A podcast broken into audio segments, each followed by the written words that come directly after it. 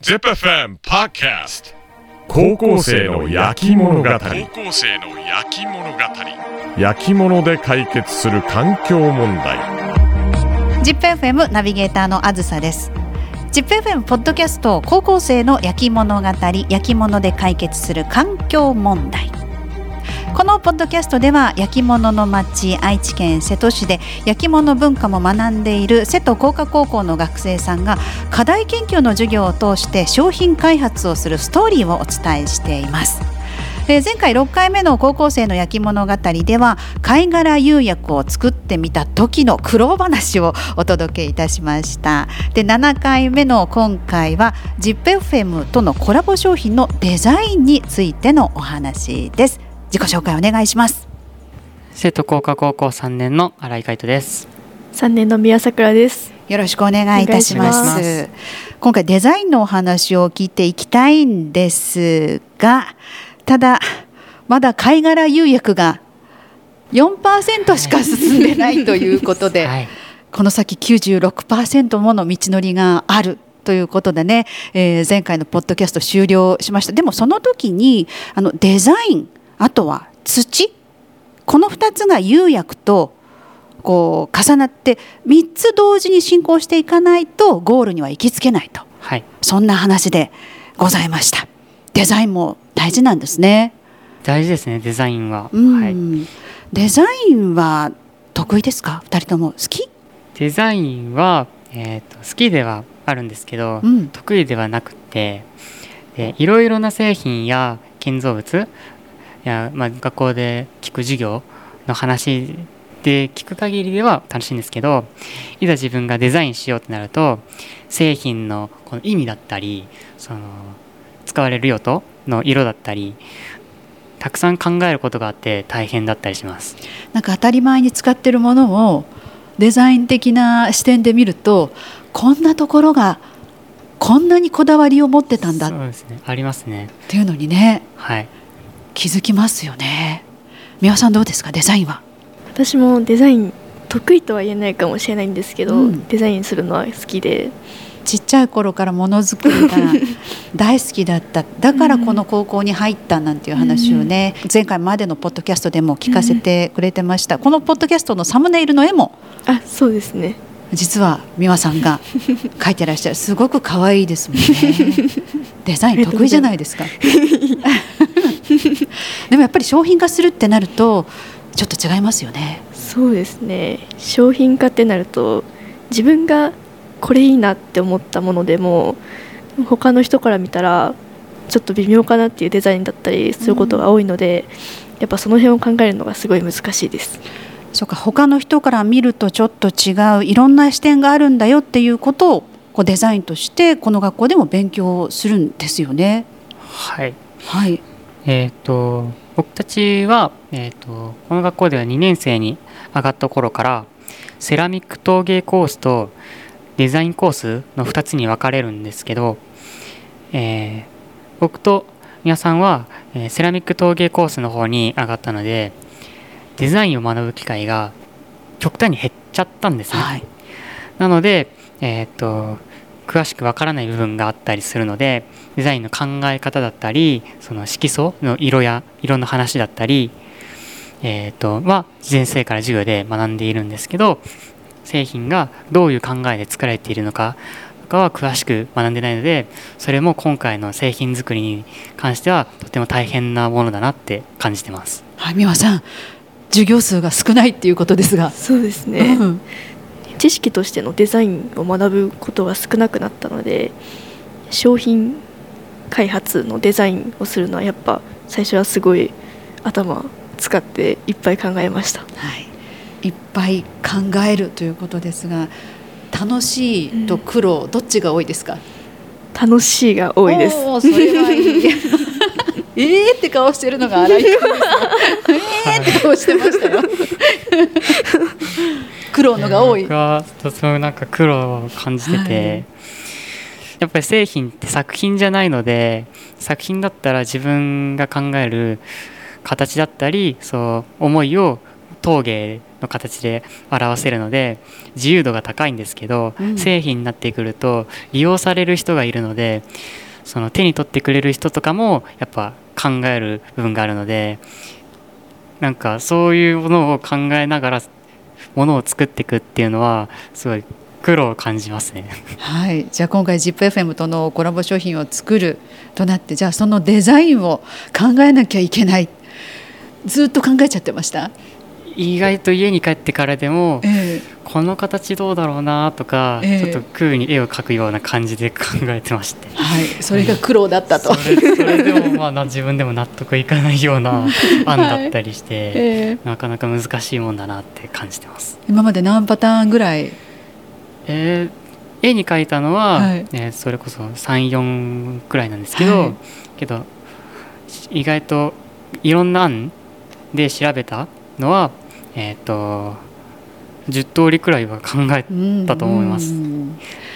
皆さんどうですか？私も4パターンぐらい考えて、はい。そこから自分の気に入ってるデザイン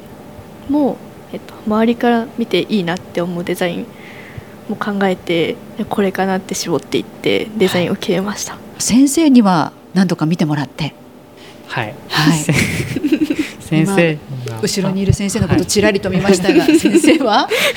先生には、えー、とそれこそ4パターンいくつかアイデアを出したんですけど、はい。ダメ出しをされてて何がダメだって？でどうしてこの形じゃないとダメなのかとか製品になるのでその、えー、と使う人のことも考えて製品のアイデアをやっぱ出すっていうのが大切だなって思いました。はい具体的にどんなダメ出しされたんですか？でも自分が作るので自分たちの知識や技術がやっぱ一番必要になってくるのでその自分たちにできるこの度合いでの製品の形が必要だったり、だから難しいこの形はちょっと難しいからもう少し、えー、と簡単にしようだったり、うん。このただの円形じゃなくって型で作るので円形じゃ難しいのでもう少し有機的なうねったような形を作ると製品としてもいいものになるんじゃないかっていうアイデアをもらっています。はい。そう今回型で作るんです、それどういうふうに作るんですか？型というのは？型は、えー、と原型といってこの製品の元となる形を粘土で作るんですけど、はい。それを石膏っていうもので折ってでそこにあの粘土をドロドロにしたものを流し込んで製品をたくさん作っていくとあと同じ形がたくさんできるので型を、えっと、自分たちの製品では採用して作ってます。そうか今回はたくさんの方に手に取ってもらいたいということでたくさん作らなきゃいけないからそういった型を作っていかないと、一個一個で作りでやってたらとんでもないことになるってはいいうことですね。じゃあそんなことも踏まえて美輪さんはデザインされた。そうですね。ん。今回の貝殻釉薬にちなんで貝殻を元にしたお皿のデザインを作っているので、はい。やっぱ貝殻を思い立たせるようなデザインってどんなものなんだろうとかいっぱいいろいろ考えることがありました、はい。やっぱり考える中でいろいろ調べたりもしたんですか？そうですね。どんな貝があるんだろうとかまず一番に調べて、でその中からどんな形の貝がお皿のデザインに使いやすいんだろうとかいろいろ考えました。先生にも提出して そうですね。ダメ出しも？2パターン提出して、ええ。でその中の1パターンを改良したもので私はデザインが案が完成したんですけど。もう完成してる？私は完成しあらお隣の新井君とは？そう。どうする？そうですね。ちょっと大手希望なのがすごい頑張らなきゃなっていうのがあるんですけど、はい僕たち2人で、えー、と製品のアイデアを作っていてで製品の2パターン作っている理由としては、えーと作っている途中に、えー、と原型その型が壊れてしまったら、えー、とまた作る時間などがあるのでその予備としても、えー、と2パターン2人で制作していくってことになっているので、まあ、そのために僕はもう少し頑張らなきゃなっていうのがあります。そうか途中で壊れてしまうなんていうことがあり得るのがこの世界なんですよね。今回はそう ZIPFM とのコラボ商品ということで商品を流通させなきゃいけない。ってなるともし一つ壊れてしまったらその保険としてということまで考えなきゃいけなくなるんですね。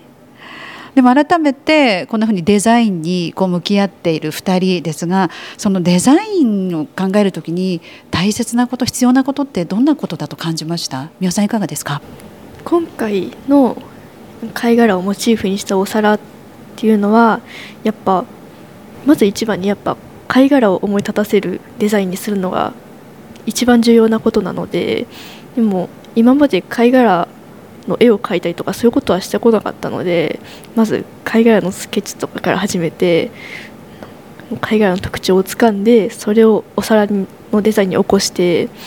ていう作業の繰り返しで、はい、すごい大変だったけどやっぱ楽しいです。はい、廃棄されるはずの貝殻を使って